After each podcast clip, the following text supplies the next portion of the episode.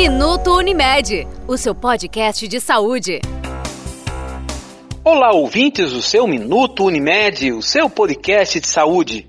E hoje eu estou ao lado da doutora Tarsila Nóbrega, ela que é graduada em medicina pela Universidade Federal de Campina Grande, fez residência em clínica médica no Hospital Onofre Lopes, com residência em nefrologia no Hospital Geral de Fortaleza, além de ser cooperada Unimed. O nosso tema de hoje, a saúde renal. Se liga no tema! A insuficiência renal, doença que levou à morte a vocalista da banda Calcinha Preta, Paulinha Abelha, causou mais de 770 mil mortes em 14 anos, conforme o um estudo recente da Universidade Federal da Bahia. O problema é que muitas vezes não damos a atenção a esses dois órgãos tão silenciosos. E é nisso que vamos tratar neste podcast. Doutora Tarsila Nóbrega, nós sabemos que os rins são os grandes filtros de impurezas do nosso corpo. E um dos fatores que contribuíram para a morte da cantora Paulinha Abelha também foi a insuficiência renal aguda. O que, que pode comprometer o trabalho dos nossos rins? Primeiramente, boa tarde. Gostaria de agradecer assim ter chamado a gente para falar um pouco sobre essa doença tão importante. Bem, a insuficiência renal aguda, como o próprio nome diz, ela ocorre de forma repentina. Os rins, elas, eles perdem suas funções de forma muito rápida. A gente classicamente divide a insuficiência renal é, em três causas possíveis que podem levar à perda dessa função renal de forma rápida. Temos as formas pré-renais, que são formas que podem diminuir o fluxo de sangue para os rins. Exemplo, desidratação, uma insuficiência cardíaca grave, o excesso de uso de medicamentos chamados diuréticos podem levar a essa diminuição do fluxo de sangue para os rins. Temos a, as causas pós-renais, que são causas que bloqueiam a drenagem de urina dos rins.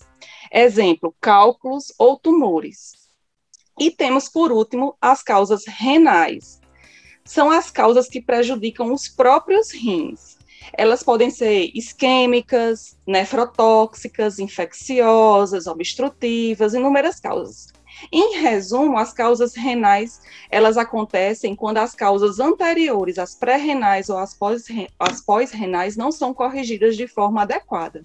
Doutora Tarsila, a senhora citou aí uma causa que é a nefrotoxicidade, que é um termo utilizado para a sobrecarga dos rins por toxinas produzidas pelo nosso próprio corpo ou por toxinas externas. A automedicação também estaria incluída dentro do processo de nefrotoxicidade? Sim. A automedicação, ela não é indicada para nenhum indivíduo. Qualquer pessoa, antes de se tomar qualquer tipo de medicação, deve pedir uma orientação de qual, como, quando tomar qualquer tipo de remédio.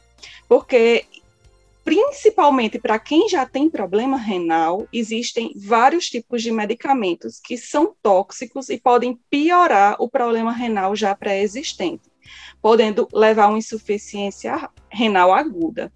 Exemplo, anti-inflamatórios, alguns tipos de antibióticos, alguns tipos de quimioterápicos para aqueles pacientes que fazem uso, que tem neoplasia, o uso de contraste à base de iodo para algum exame radiológico, a tomografia, por exemplo, são altamente tóxicos para os rins. Os rins trabalham de forma silenciosa, é possível estar atento a algum sinal de que algo não vai bem com esses dois órgãos? Em partes. Na verdade, a insuficiência renal ela é dividida em duas grandes categorias. A insuficiência renal aguda, que foi tema já que a gente vem debatendo agora, e a doença renal crônica. A insuficiência renal aguda é quando ocorre a perda rápida da função renal. Já a doença renal crônica, a perda é gradativa. No caso da insuficiência renal aguda, alguns sinais e sintomas podem estar presentes. Pode ser que você não consiga identificar nenhum tipo de sinal e sintoma, só através de teste laboratorial. Mas pode ser que aconteça sim algum, alguma sintomatologia. Exemplos: pode ocorrer ocasionalmente diminuição na produção da urina, a urina pode diminuir, pode acontecer retenção de líquidos no corpo, causando inchaço, por exemplo, nas pernas, nos tornozelos, pés.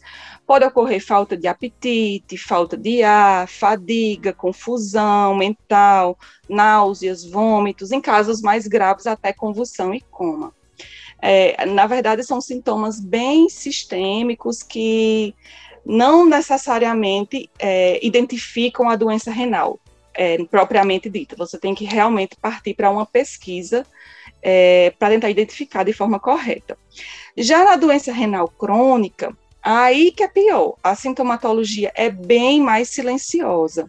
As pessoas que têm fatores de risco para desenvolver a doença renal crônica, elas devem sim fazer exames específicos anuais, que aí eu cito a creatinina e o sumário de urina, porque aí você pode conseguir identificar o problema renal em fase mais precoce. Os fatores de risco de doença renal são classicamente hipertensão, diabetes, aquelas pessoas que já sabem que tem doença renal na família, entre outros.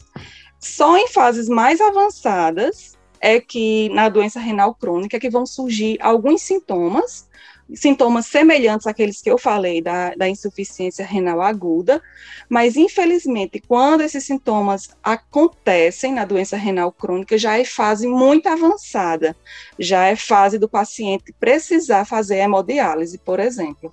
E os cuidados de forma preventiva que nós devemos ter com os nossos rins? A hidratação seria um desses cuidados? Sim, a hidratação é um desses cuidados, existem inúmeros outros cuidados que eu vou falar assim para vocês é, resumidamente. Exemplo, praticar atividade física de forma regular, evitar o excesso de sal, de carne vermelha, de gordura.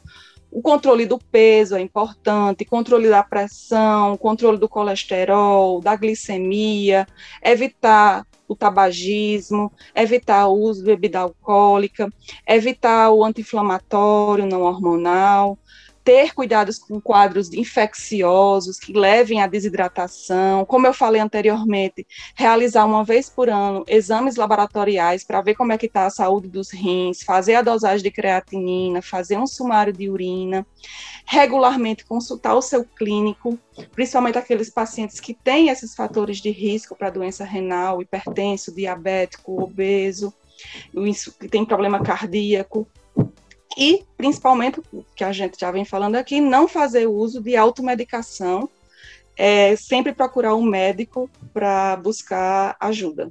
E agora vamos falar do aspecto mais humano que a ciência nos proporciona para salvar vidas. Os transplantes de rim têm sido uma importante ação na vida de quem tem doença renal? Sim, com certeza. É, o transplante renal é hoje considerado a alternativa mais completa de substituição de função renal. A principal vantagem dessa modalidade é a melhor qualidade de vida, porque o paciente transplantado é, ele tem uma rotina de maior liberdade. O paciente renal ele precisa se deslocar para um centro terapêutico, fazer hemodiálise três vezes por semana, geralmente. Então, assim, a qualidade de vida de um paciente que se transplanta é muito superior. De uma forma geral, os pacientes que também que submetem ao transplante renal, eles têm uma maior sobrevida ao longo dos anos. Mas, assim, devemos saber que a melhor estratégia, a melhor indicação de tratamento depende de inúmeros fatores. Depende da idade do paciente, depende daquilo que levou à doença renal crônica, depende se o paciente tem outras comorbidades, algumas outras doenças que aí precise é melhor se adequar. Depende de fatores econômicos sociais. Enfim, assim, a melhor opção realmente deve ser individualizada para cada paciente, mas sem dúvida o transplante veio aí como uma alternativa fantástica para esses pacientes. E falando de outra alternativa terapêutica que a senhora acabou citando, a hemodiálise. Quando é que o estágio da hemodiálise chega na vida de um paciente renal? O estágio que o paciente deve fazer hemodiálise é o estágio final, que a gente denomina que é o estágio da doença renal crônica terminal, ou estágio 5. Existem cinco estágios, é o estágio final, estágio 5. é, é, quando os rins eles têm um grau de funcionamento estimado em abaixo de 15%. Então, abaixo dessa porcentagem, em geral, os pacientes podem sim precisar de hemodiálise. Nem todos os pacientes que têm esse grau de funcionamento vão estar em hemodiálise, alguns podem se encontrar em tratamento conservador, mas a média é essa, abaixo de 10 a 15% os pacientes têm essa indicação. Portanto, caro ouvinte, fica a dica sobre qualidade de vida. Fica esse importante registro sobre a saúde dos nossos rins, esses dois órgãos que trabalham de forma tão silenciosa, mas que ainda bem que temos profissionais como a doutora Tarsila Nóbrega, que nos guia com informação, que há com certeza de motivar você, ouvinte, a mudar hábitos. Cuidar de você. Esse é o plano. Doutora Tarsila Nóbrega, nosso muito obrigado e a você ouvinte, até o próximo podcast. Gostou do episódio? Compartilhe com seus amigos e até o próximo Minuto Unimed.